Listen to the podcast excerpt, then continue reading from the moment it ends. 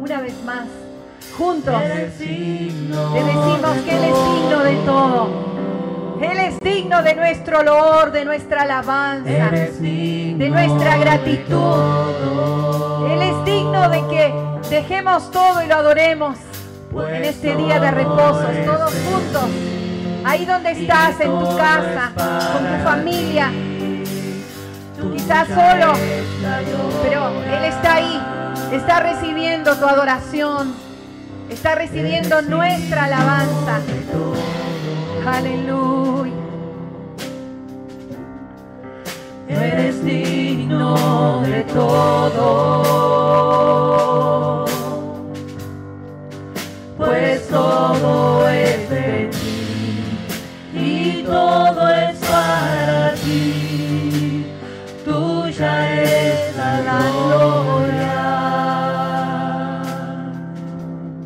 Seas, hermoso Cordero de Dios, porque tú fuiste inmolado por cada una de nuestras vidas y nuestras oraciones, como decía este precioso pasaje, están delante de tu presencia y ninguna de ellas a ti se te escapa. Porque ese precio tremendo que tú pagaste por nosotros en la cruz incluía todas las cosas que nuestra vida necesita. Y tu amor es tan grande por cada uno de nosotros que no hay detalle de nuestra vida que a, ti se te escape. Aleluya. Tú eres tan hermoso, Señor. Tú eres tan lleno de, de gloria y majestad que como, como esos ancianos que te vieron, Señor, yo me imagino esa visión tremenda de verte ahí glorificado. Y que nuestro espíritu, que no te puede ver con los ojos físicos, pero que nuestro espíritu pueda ver esa grandeza, esa magnificencia. Y que al adorarte, Señor, podamos realmente postrar nuestro corazón, nuestra mente a esa grandeza que tú tienes. Bendito sea tu nombre y continúa, Señor, glorificándote, hablando a nuestra vida, porque te necesitamos tanto, Señor. Alabado seas en el nombre de Jesús. Amén. Qué bueno poder encontrarnos en esta mañana. Saludo a todos los que nos están viendo. Saludo a, a diferentes personas, diferentes naciones. Qué bueno que es esto, poder comunicarnos, también conocernos a través de, de estas redes.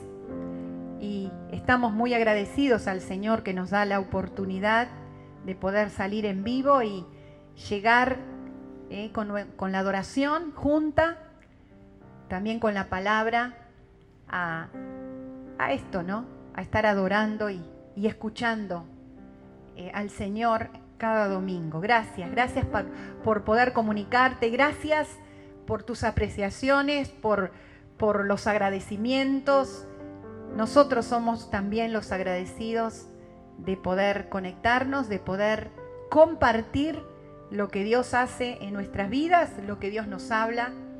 Así que qué bueno que estés ahí. Y los que estuvieron y se conectaron y, estuvieron presentes en el mensaje eh, del domingo pasado y creo que del otro también, si mal no recuerdo, estuvimos hablando acerca del hoy, acerca del, del presente, ¿no? Acerca de, también lo, relacionamos el domingo pasado con la inmediatez, la, la urgencia de las cosas. Y, bueno, tomamos un tiempo para pensar en el hoy y la importancia del hoy. Y como me pasa muchas veces, puedo decir casi que siempre, sigo meditando, ¿no? Y escarbando en el tema y sigo tratando de profundizar y ampliar el tema, ¿no? Y fue como casi inevitable al pensar en el hoy, en el presente, pensar en el futuro. Porque es algo lógico que nos pasa a los seres humanos pensar en el futuro. Yo creo que si los tuviera presentes y les preguntara quién piensa en el futuro, todos levantaríamos la mano, porque es algo lógico pensar en el futuro también.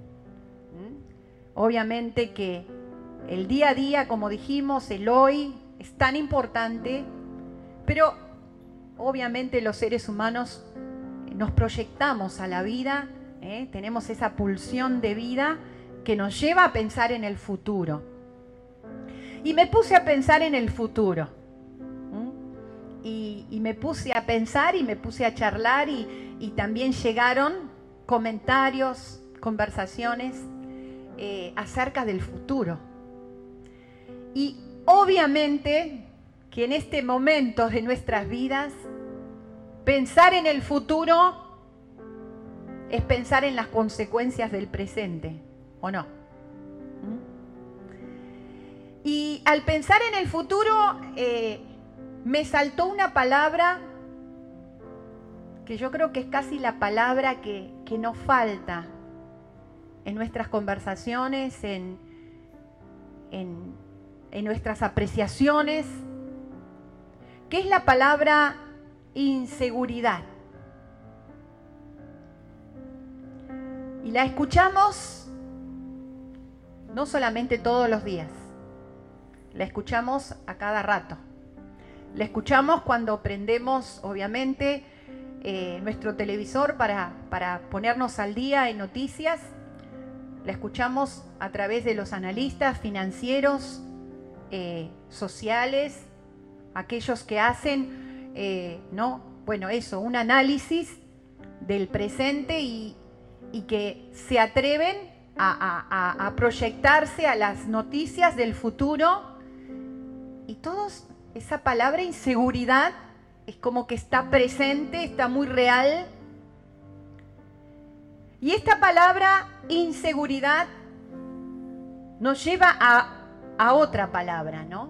Porque al tomar cuenta de nuestra mente, nos condiciona o nos lleva, como digo, a otra palabrita que es miedo.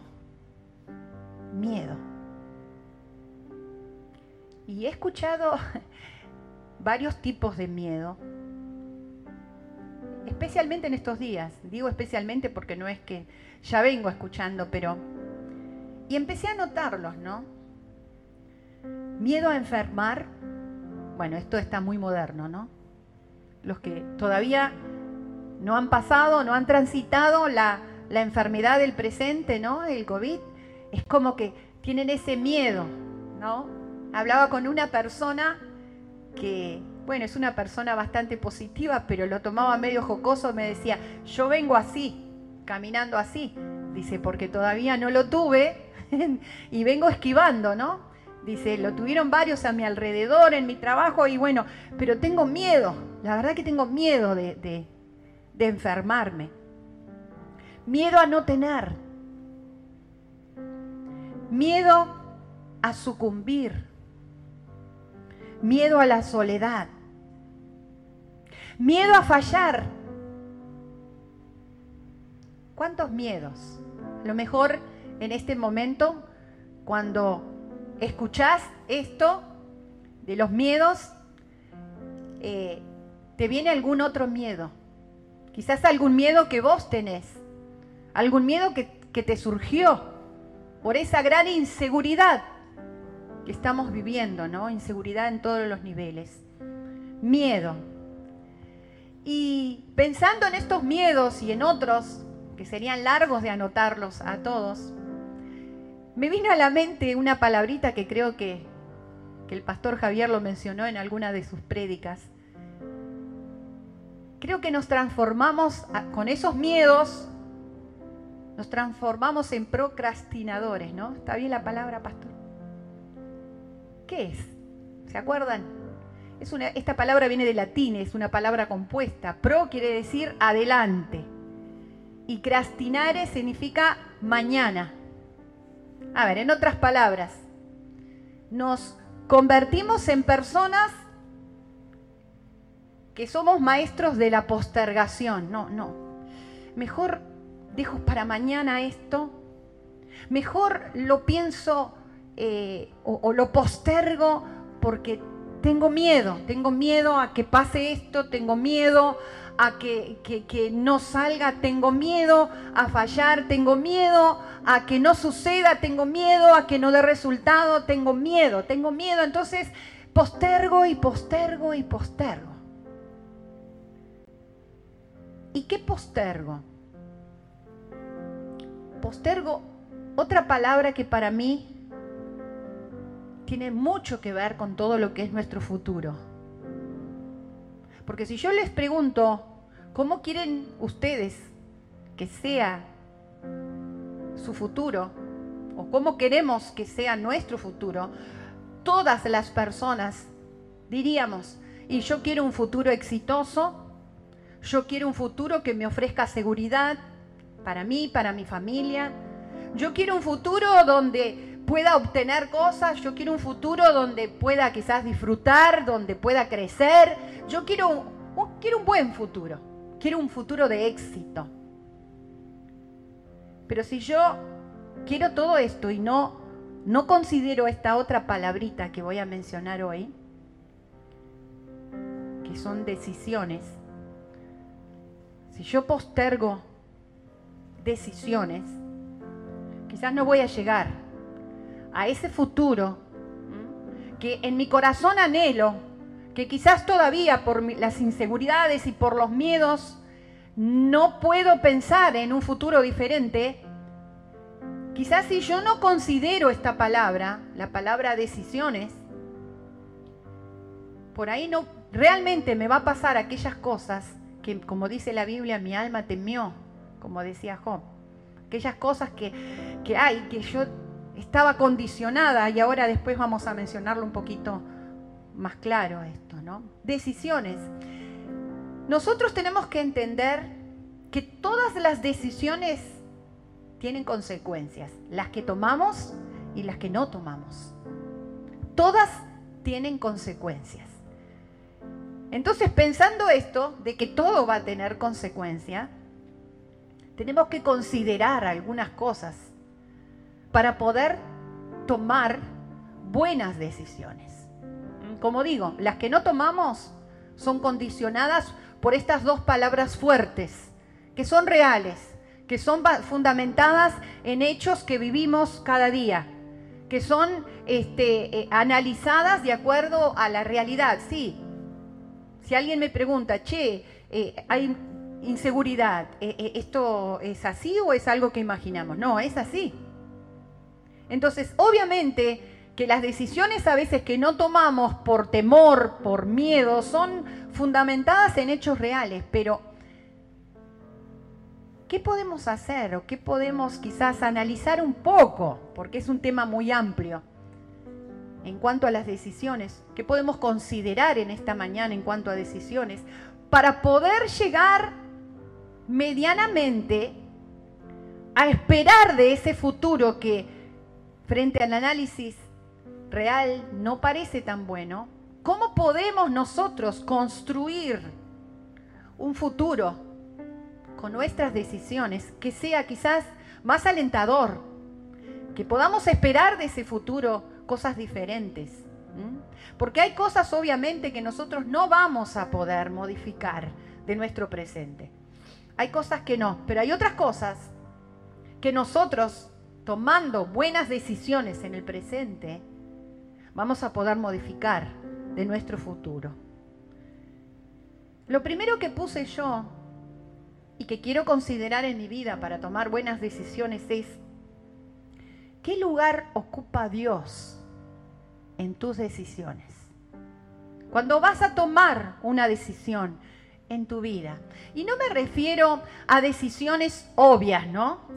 Hay decisiones donde yo no tengo que analizar y tomarme un tiempo para orar y saber si lo debo o no lo debo hacer. Hay cosas que son eh, fundamentales, hay cosas que son lógicas, hay cosas que eh, las tengo que hacer. A veces me llama la atención Cuando hay cosas que ya hay que resolver, ¿se acuerda que hablamos de la inmediatez? Son cosas que son urgentes, esas cosas las tengo que resolver ya, porque llegan a mi vida y, no, y, las tengo que resolver ya. Que a veces tienen que ver con, las cosas diarias. Eso no tengo que, no, y bueno, voy a orar. Hay una persona que, que no sé, como me, viene la parábola del, del, buen samaritano. Bueno, hay una persona que está ahí maltratada, herida en la calle y, che, voy a orar a ver si la atiendo o no la atiendo. Pero no estamos pensando en ese tipo de decisiones, estamos pensando en decisiones que abarcan un espectro un poco más grande de nuestra vida. Decisiones que, van a requerir eh, un poco más de consideración de mi parte. Esas decisiones importantes de mi vida. ¿Dónde está Dios en esas decisiones? ¿O qué lugar le doy a Dios en esas decisiones? ¿Cuánto tiempo me tomo para consultarle a Dios?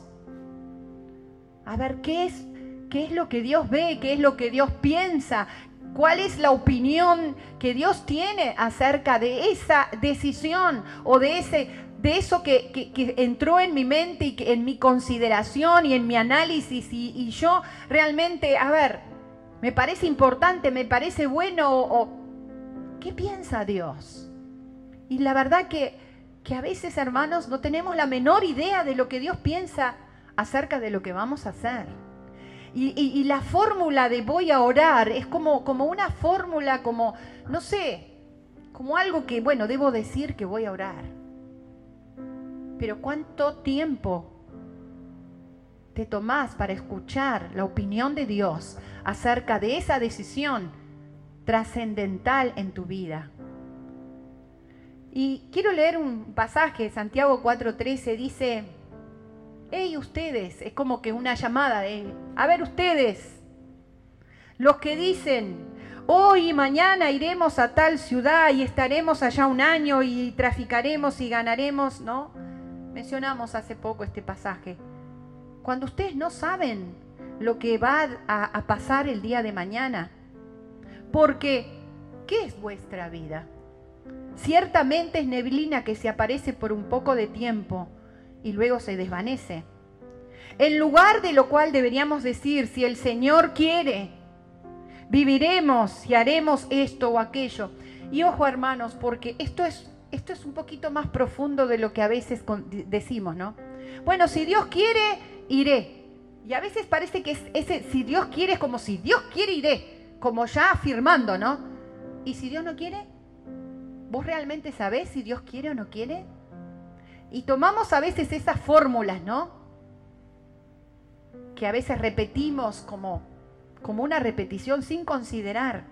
¿no? Y acá dice, si Dios quiere, o sea, si es la voluntad de Dios, lo vamos a hacer, si Dios lo permite, si Dios lo planifica, si Dios realmente a veces abre las puertas, lo voy a poder hacer. Si me tomo el tiempo para entender si es o no la voluntad de Dios. Dice, pero ahora os jactáis en vuestras soberbias. Toda jactancia semejante es mala. Hay otra versión que dice, pero ustedes se fundamentan en sus inteligencias. Y toda inteligencia puede fallar. Y es verdad, Dios nos ha dotado, ¿no? algunos más que a otros, de una capacidad de inteligencia, de razonamiento, de, la capacidad de poder eh, discernir cosas. Pero yo pensaba en Jesús. Jesús tenía una capacidad tremenda, tenía una inteligencia emocional y espiritual para tomar decisiones como persona. La Biblia dice que Jesús fue un hombre que desde chico creció, dice, creció con gracia frente a los hombres y frente a Dios. O sea, creció con, con sanidad mental. Creció con siendo un niño sano, donde podía relacionarse, donde podía saber cuál era el momento de estar en cuál o tal lugar, cuál era, eh, cuáles eran las cosas sabias. Él se crió con una inteligencia. Sin embargo, ¿qué era lo que decía Jesús? Yo hago lo que veo ver a mi padre hacer. yo hago esto porque es la voluntad de mi Padre. Él todo el tiempo de su vida marcó la importancia de hacer la voluntad de su Padre. ¿Le faltaba inteligencia humana? No. Entonces, ¿qué tiempo nos tomamos para escuchar si es o no, o qué opina Dios de lo que yo estoy haciendo? Y cómo me gustaría poder escuchar lo que ustedes piensan de la opinión que Dios tiene de lo que ustedes están haciendo. Yo sé lo que Dios opina de lo que yo estoy haciendo. Y dice ese pasaje al terminar, porque al que sabe hacer lo bueno y no lo hace, le es pecado. Y acá parece que, bueno, yo sé hacer lo bueno. Yo sé lo que es correcto. Yo sé tomar buenas decisiones. Pero acá no se refiere a lo bueno en lo humano, sino que lo bueno, el que sabe que lo que es bueno para su vida es lo que Dios tiene en su corazón, lo que Dios ha dejado como, como norma en su palabra. Dios ha dejado pautas para buscarlo, para, para que Él nos pueda guiar, para que Él nos pueda mostrar qué es lo bueno. Yo pienso siempre, me comparo con, con un David, con, un, con otros grandes hombres, ¿no? Que tenían inteligencia y experiencia y cuando resolvieron dejar a Dios fuera de sus acciones, les salió mal.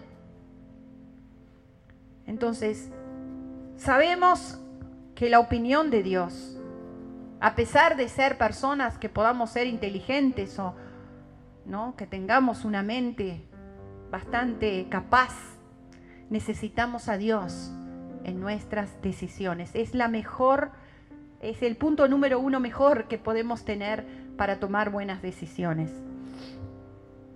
Segunda cosa, tenemos que entender que todas las decisiones que tomo, todo lo que me sucede en la vida, mejor dicho, es producto o es resultado de algo. Todo lo que yo estoy viviendo en mi vida en este momento es resultado de algo. Entonces pensá en lo bueno y en lo malo que estás viviendo, o lo que te gusta de tu vida o lo que no te gusta de tu vida. Todo lo que estás viviendo en este momento es el resultado de algo. Y ese algo es el resultado de una decisión que tomaste. La decisión que tomaste te llevó a lo que estás viviendo ahora. Y vos decís, wow, estoy viviendo un tiempo buenísimo.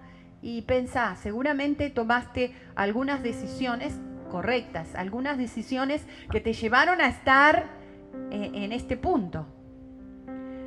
Pero no seas tan general. Pensá en tu vida emocional. ¿Cómo te sentís emocionalmente? ¿Cómo te sentís espiritualmente? Por supuesto lo otro también, ¿cómo te sentís económicamente? ¿Cómo te sentís? En todas tus áreas. Seguramente la, cómo te sentís es el resultado de decisiones que tomaste.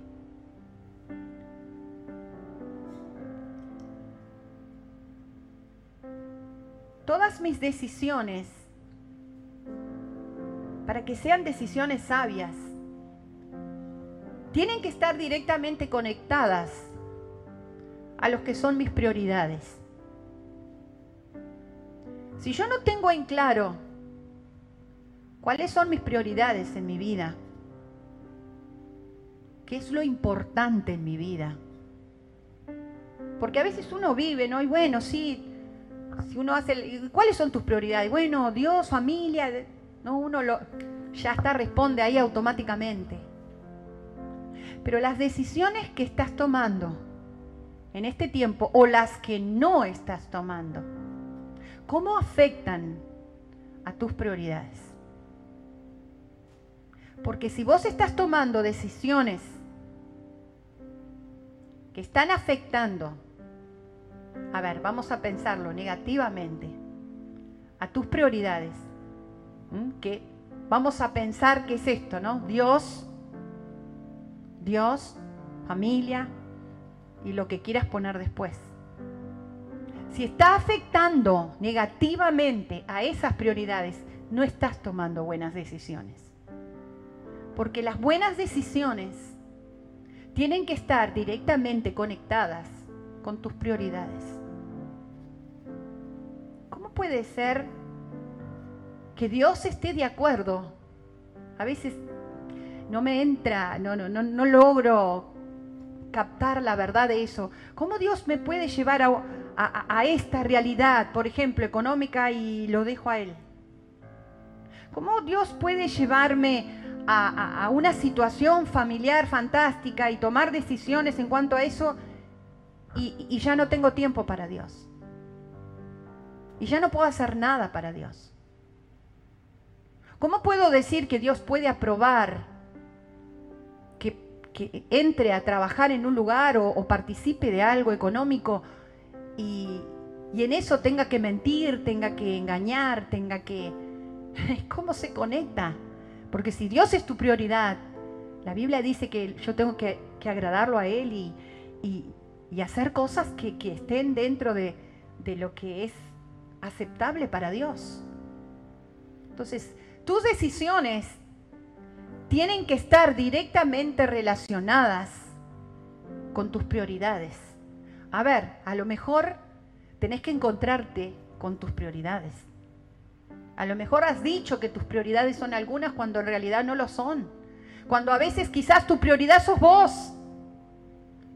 Yo soy el primero, entonces todo voy a hacerlo en función a lo que me da placer, a lo que me gusta, a lo que acepto, a lo que estoy de acuerdo, a lo que eh, todo, todo pasa por mí. Entonces tu prioridad sos vos.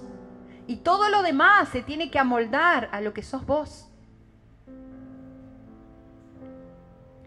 las prioridades que te van a llevar a un futuro de, estar tranquilo, de estar realizado, de poder disfrutar con las decisiones que tomas, son aquellas que están directamente relacionadas y le hacen bien a tus prioridades.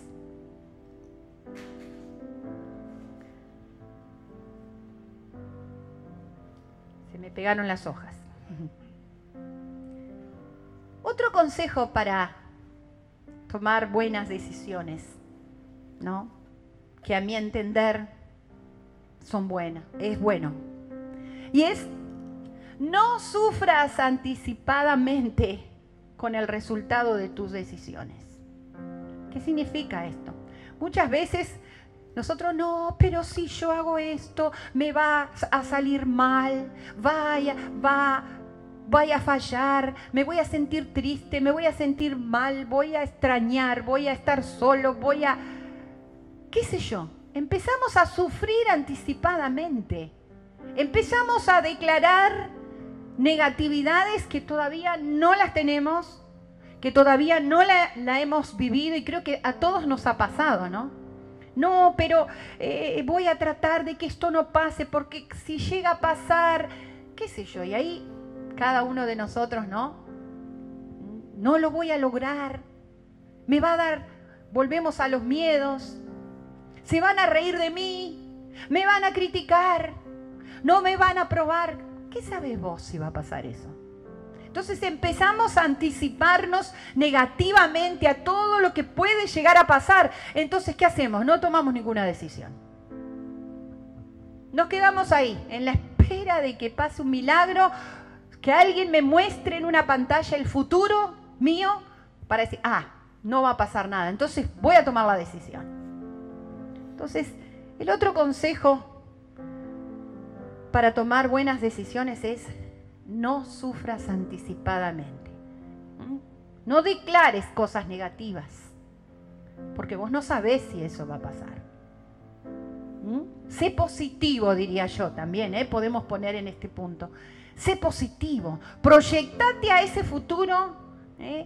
toma decisiones positivamente, con una actitud de, che, voy a emprender esto y me va a ir bien. Y va, y va a encajar y, Dios me va a dar fuerza porque yo busqué el punto número uno, busqué la voluntad de Dios y Dios me aprobó y me siento que Dios me dio los recursos.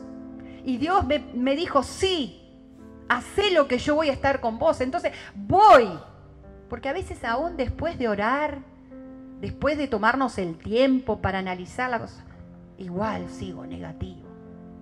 ¿No? Sé positivo.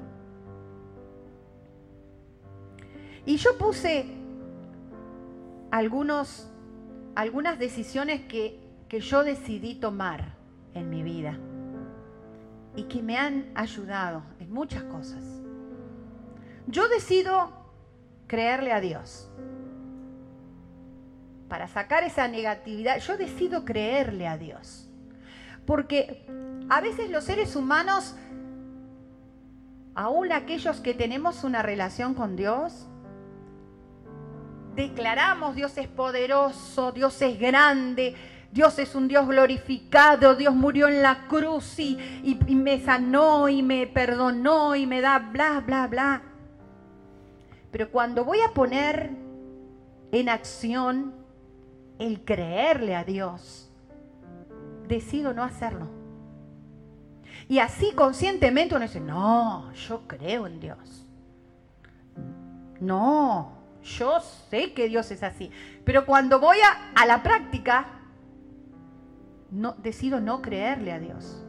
Entonces tiro por tierra todas las promesas de Dios, las promesas que Dios me va a dar fuerza, que Dios me va a restaurar, que Dios me perdonó, bla.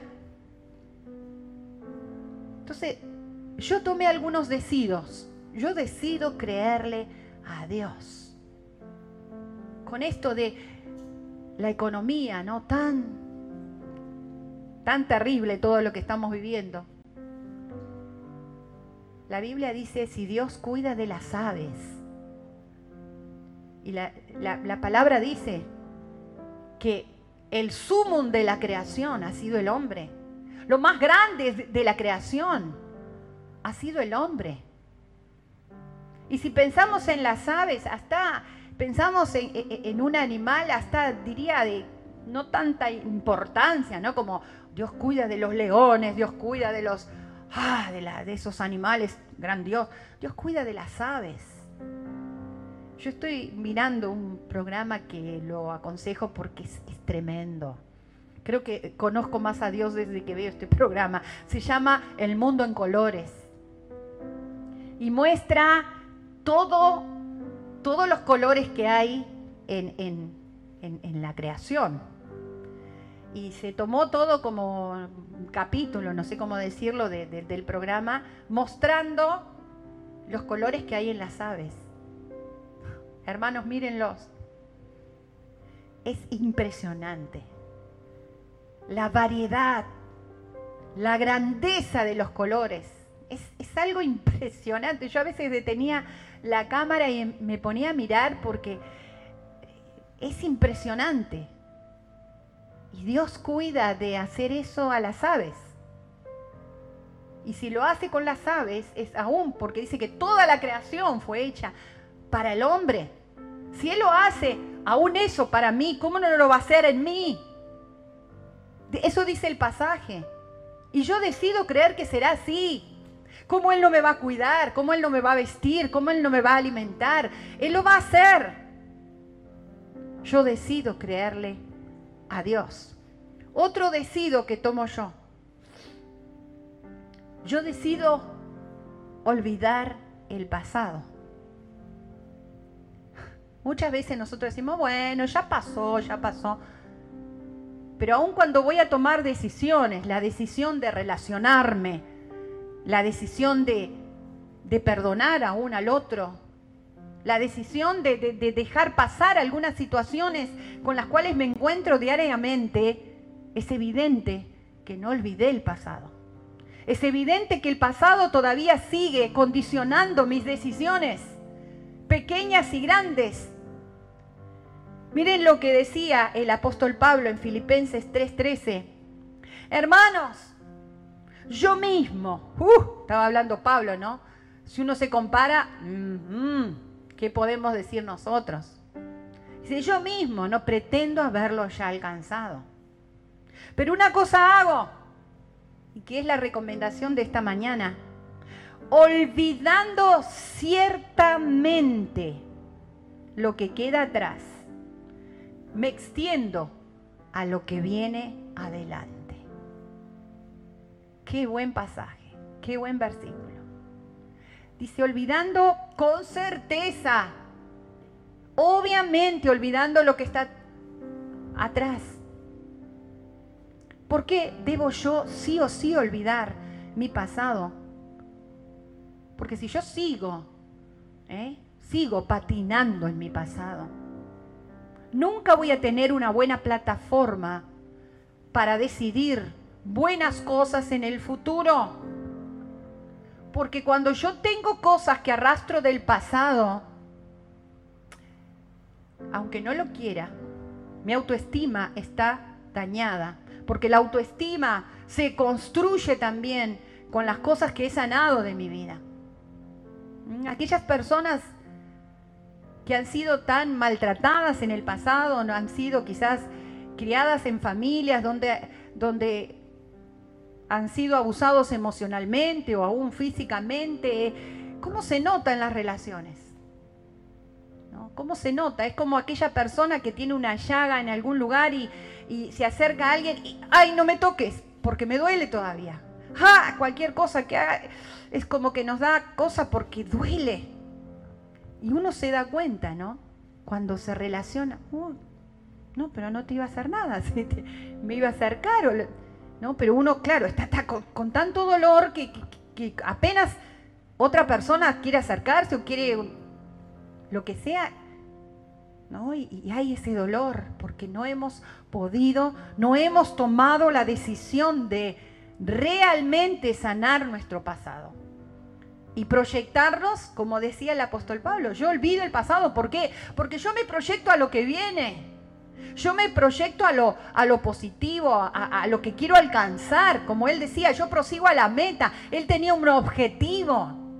Y a veces también no nos tomamos tiempo para pensar en nuestro pasado y, y solucionar nuestro pasado, porque no tenemos metas claras. No tenemos objetivos claros. Hacemos cosas en la vida y bueno, ¿Y, dónde querés llegar? ¿Qué querés alcanzar? ¿Qué querés hacer en tu vida? Y no sé. Se nos pasa la vida, como decía el otro versículo, ¿no? Son, nuestra vida es una neblina. Se pasó la neblina y ¿qué, ¿qué hiciste? ¿Y dónde llega? Y a ningún lado, no hice nada. ¿Pero por qué? Porque yo no me puse objetivos. Quizás porque todavía sigo empantanada en mi pasado. Decido dejar atrás el pasado para tomar decisiones a lo que viene en el futuro, decisiones que no estén condicionadas por mi pasado.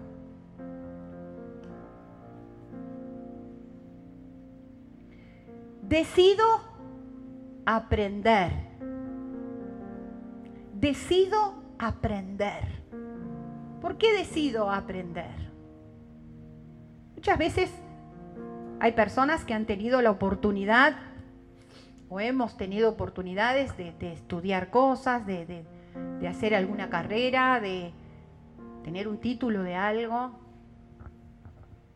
Y, y, bueno, nos sentimos cómodos con eso, a veces tenemos un buen trabajo, nos sentimos cómodos, ¿no?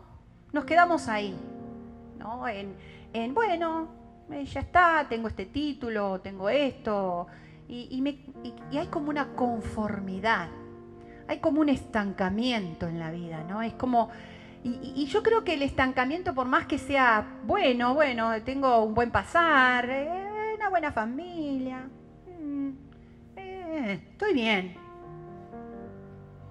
Entonces me quedo, me quedo empantanado, me quedo, me quedo ahí con lo que sé, me quedo ahí quizás con cosas que hubiera sido tan bueno poder ampliar, poder conocer, poder investigar, poder profundizar.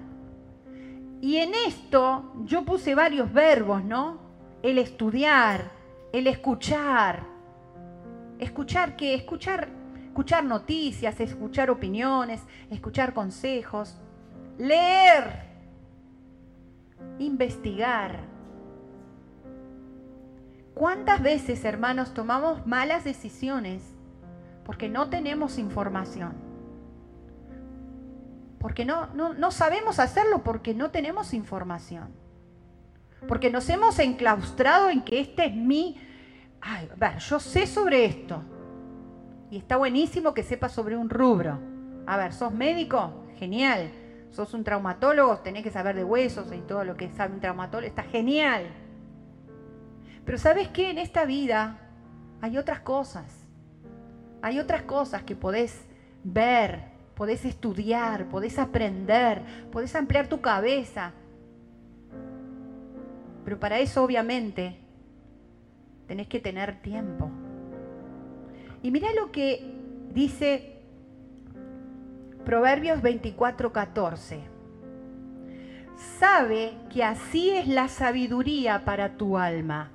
Si la hallas, entonces habrá un futuro y tu esperanza no será cortada. Voy a volver a leerlo. Sabe que así es la sabiduría para tu alma. Si la hallas, entonces habrá un futuro y tu esperanza no será cortada. Y acá, la sabiduría, en este versículo, abarca las dos líneas de conocimiento, que es el conocimiento humano, el conocimiento que yo puedo adquirir estudiando, investigando, como digo, escuchando, recibiendo consejo,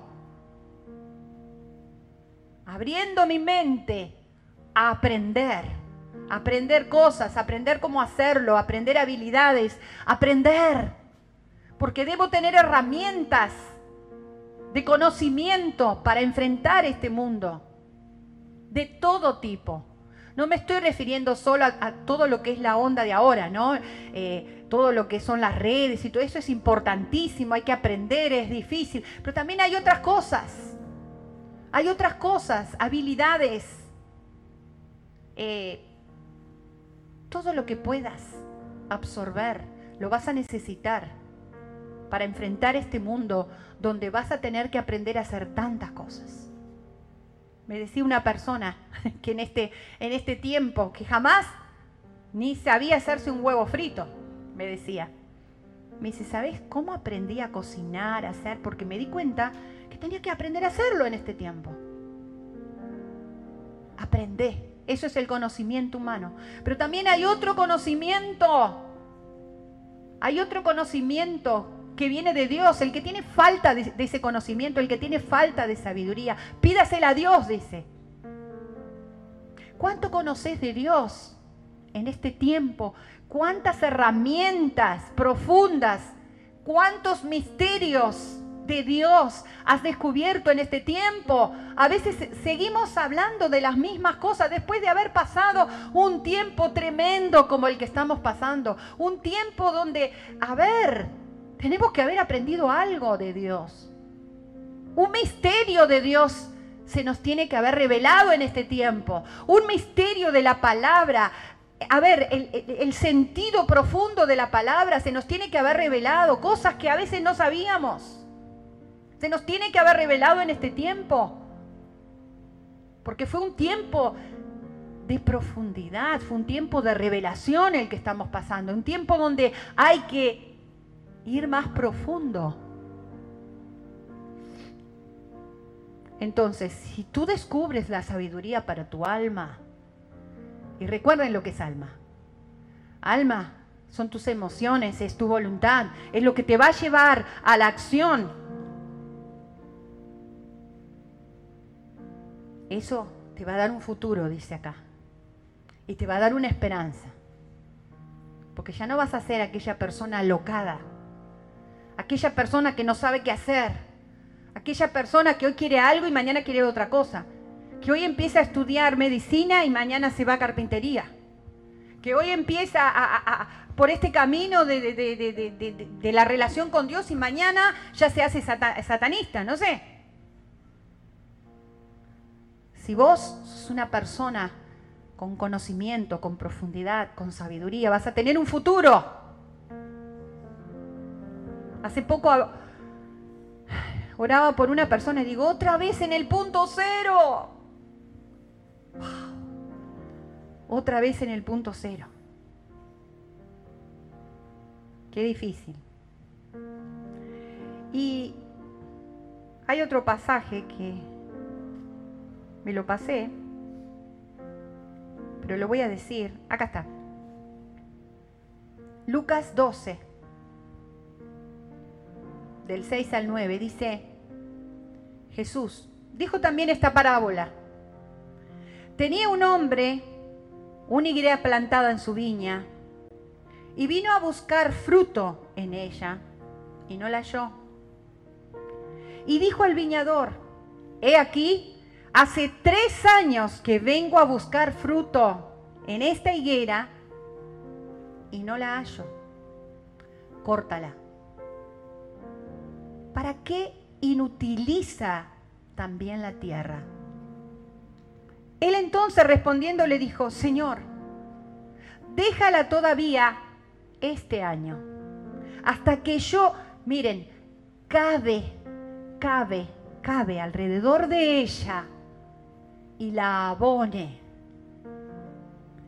Y si en un año no diere fruto, entonces la cortarás después. Este era Jesús el que estaba hablando. Jesús dijo, estaba siguiera plantada en un lugar, ¿no? No sé cuántos años hace, tres años decía, ¿no? Sí, tres años. Y Jesús, vamos a hablarlo en términos que podamos entenderlo. Jesús dijo, ya tendría que haber dado frutos. Tres años, ni que hablar de cinco, seis, diez, veinte. Jesús dijo, tiene que haber dado algún fruto. ¿Sabes qué? Cortala, sacala. Porque ¿sabes por qué?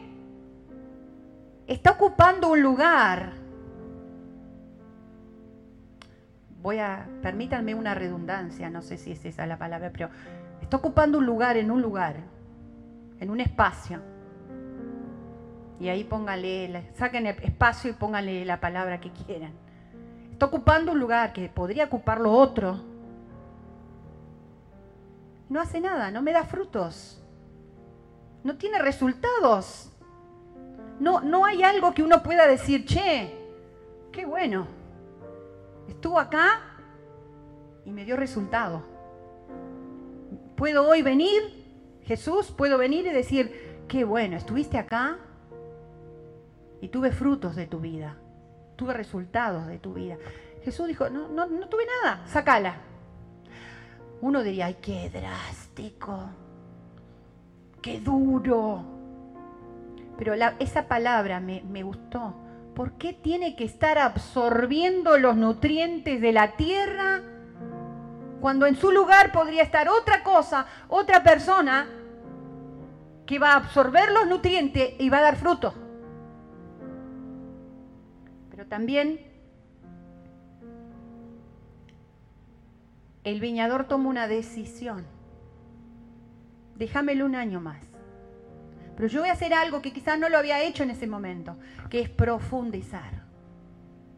Voy a empezar a cavar alrededor de esa viña porque indudablemente ese lugar no había tenido profundidad, no, se había cavado, no se había eh, puesto nutrientes, no se había no, aprovechado bien la tierra. Déjamelo un año más, le dijo. Después de ese año, si no da fruto, sí, ya está. Yo dije, qué interesante decisión. Qué difícil decisión. Qué difícil decisión. A veces nosotros, los que lideramos, ¿no? Los que estamos adelante de algo, de, una iglesia, de una empresa, de un trabajo, de lo que fuera. Qué difícil decisiones. Decir, esta persona está en este lugar y... Pero a veces esas decisiones que no nos atrevemos a tomar, como dije al principio, tienen sus consecuencias. Y a ver, vamos a sacar la palabra personas porque a lo mejor es medio fuerte. Esas cosas que están en tu vida ocupando un lugar, absorbiendo tus nutrientes, absorbiendo tu energía, absorbiendo eh, eh, eh, las capacidades que tenés para enfrentar un futuro diferente, para, para lograr en el futuro aquellas cosas que hace años que estás esperando, que hace años querés que cambien. pero vos lo dejás ahí en tu vida. Jesús dijo, cortalo, sacalo, sacalo, porque está ocupando el lugar que podría ocupar otra cosa buena, otra cosa que te dé resultados. Yo insisto en que frutos son resultados. ¿Estás pensando en el futuro? ¿Estás pensando lo que querés del futuro? Yo sé lo que quiero en mi futuro. Tengo planes, tengo objetivos, tengo metas, tengo sueños. Pero he entendido que para llegar a ello yo tengo que trabajar en mi vida. Tengo que tomarme el tiempo de saber qué piensa Dios de ello. Tengo que investigar, tengo que estudiar, tengo que profundizar, tengo que tomar decisiones, algunas que son difíciles, otras quizás más fáciles, pero les voy a decir algo, las decisiones que pueden cambiar mi futuro son difíciles, porque van a requerir esfuerzo, porque van a requerir que se cabe alrededor de mi vida, ¿no? Que se cabe y que se profundice. Van a requerir de que yo pida sabiduría de Dios porque yo tengo que enfrentar, y cuando digo yo decimos todos nosotros, yo tengo que enfrentar un futuro que, qué difícil, qué complicado. Y hoy Dios me dice, pero tus decisiones pueden modificar ese futuro. Tus decisiones te pueden dar buenos resultados en el futuro. ¿Dónde te vas a parar? ¿En el presente y proyectarte a lo que viene o vas a seguir con la carga de las cosas que no querés resolver, que no querés largar, que no querés soltar, que no querés solucionar? Futuro y decisiones. Que te quede esta palabrita. Toma de decisiones. Yo creo que cada uno de nosotros debe encontrarse con las postergaciones. ¿Qué vengo postergando? ¿Qué vengo dejando atrás o para mañana o cuando se cuadre? O cuando me ayuden o cuando me entiendan o cuando me hagan o cuando, cuando. El constructor de tu futuro sos vos. Y hay otro puntito ahí, ¿no? Que te lo dejo para que vos lo medites y es cuánto vas, cuánto estás dispuesto o cuánto riesgo estás dispuesto a tomar. ¿Cuánto riesgo? Porque a veces no queremos tomar riesgos. Ah, no, yo voy si es seguro, yo ni loco voy a fallar.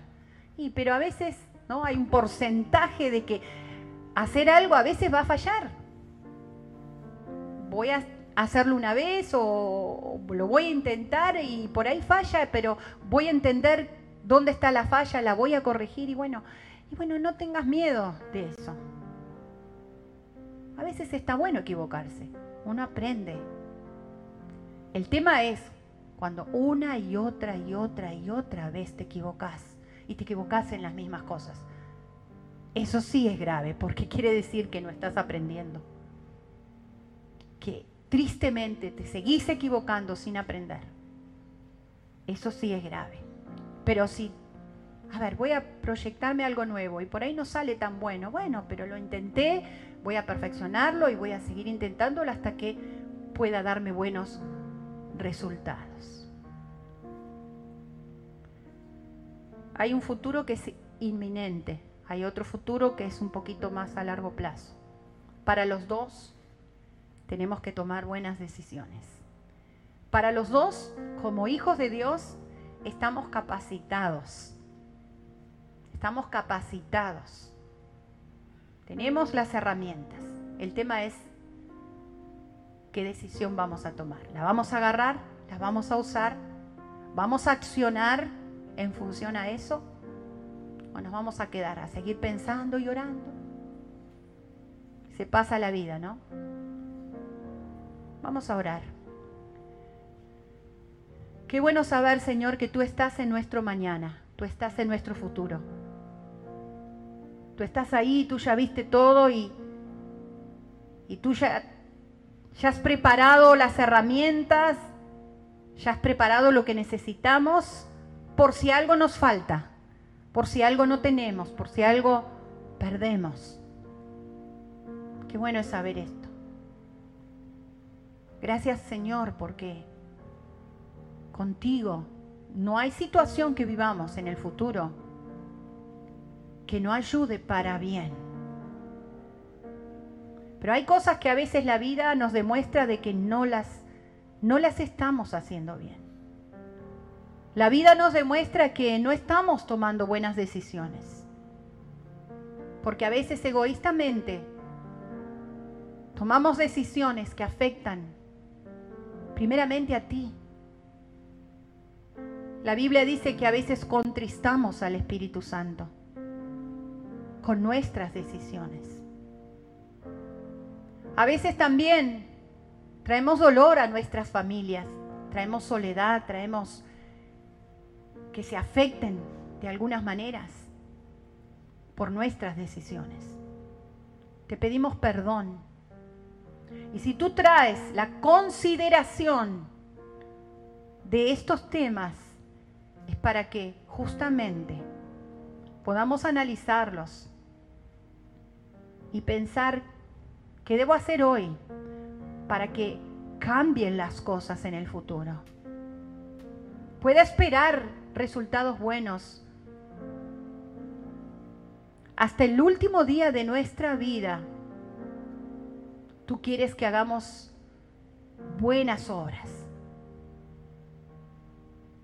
Y buenas obras no tiene solamente que ver con el Evangelio hacia los demás. Tiene que ver con, primeramente, cómo vivo yo el Evangelio. Cómo, cómo se producen los cambios en mi vida. Cómo modifico los errores de mi pasado. Gracias por tu palabra que es viva y eficaz y más cortante que toda espada de dos filos que ya pueda penetrar en nuestra alma, en nuestro espíritu, en nuestra mente y pueda cambiar esos hábitos tan dañinos que a veces tenemos de conformarnos, de dejar para después, de postergar cosas inminentes y necesarias, mientras la vida nos va robando cosas, nos va haciendo vivir cosas que, que no nos satisfacen, que nos dejan secos, cuando tú has preparado una vida más que abundante para cada uno de nosotros. Bendecimos tu palabra y bendigo, Padre, a cada persona que nos ha escuchado en esta mañana. Bendigo sus hogares, bendigo su trabajo, bendigo su economía.